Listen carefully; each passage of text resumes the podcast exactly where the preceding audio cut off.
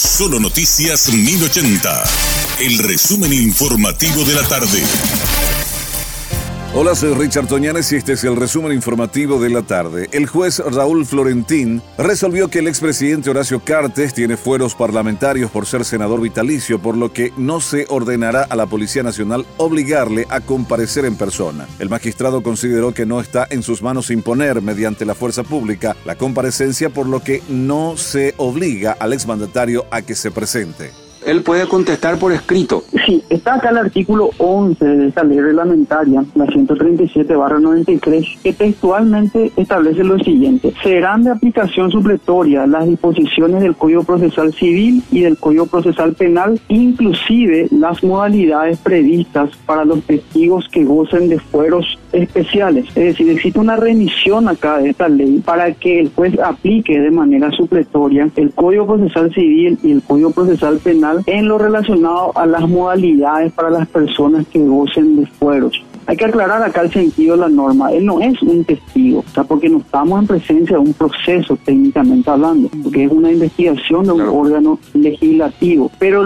la remisión se hace a los efectos del procedimiento para recibir su declaración. Y acá también hay que aclarar algo. Él no está exceptuado de brindar información, está obligado a brindar la información, sin más limitaciones que lo que establece el artículo 18 de la Constitución, que habla de que nadie puede ser obligado a declarar contra sí mismo ni contra sus parientes. De lo que sí está efectuado es el deber de comparecer y este artículo 11 le da una potestad, es decir, es, facultativo de él o presentarse ante la comisión o hacerlo o declarar bajo alguna de estas modalidades que, que están previstas en el Código Procesal Civil y en el Código Procesal Penal.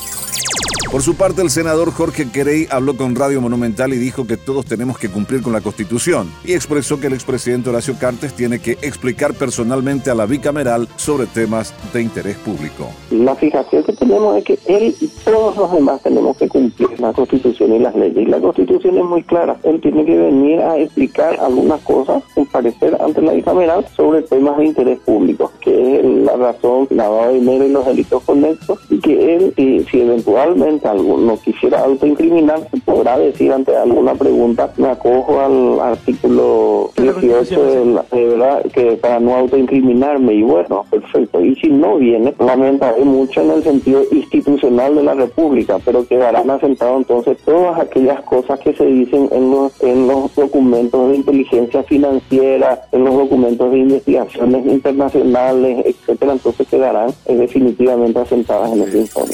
Sobre la salud del expresidente Fernando Lugo, el senador Jorge Querey informó que el mismo presenta una lenta evolución y se buscará descartar una infección ya que amaneció con un cuadro de fiebre. También explicó que la novedad que se tiene es que la última resonancia indica que las zonas críticas no presentan daños mientras que se retiró un resto sanguíneo del área afectada. Asimismo dijo que se harán estudios para descartar una infección. El profesional explicó que el legislador del Frente Guasú reporta un leve cuadro febril que podría ser propio de la implementación de mecanismos invasivos durante la internación en terapia intensiva.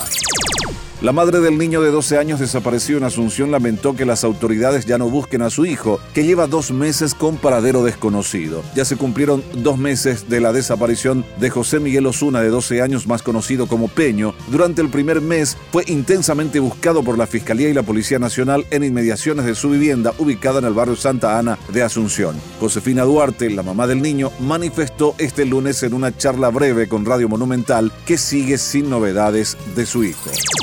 Alumnas de un colegio de Encarnación denunciaron que fueron víctimas de supuesto acoso dentro de la institución y que involucra a miembros de la comunidad educativa. Una de las denuncias fue realizada por dos alumnas de 17 años contra un estudiante del nivel de formación docente, quien supuestamente acosaba vía mensajes a las adolescentes. El otro caso involucra a un padre de familia que ocupa el cargo de presidente de la Asociación de Padres. Este hombre supuestamente acosó a una alumna de 15 años. Tras la denuncia recibida la semana pasada, la institución activó el protocolo lo que indica el Ministerio de Educación y Ciencias en estos casos y elevó la denuncia correspondiente al Ministerio Público.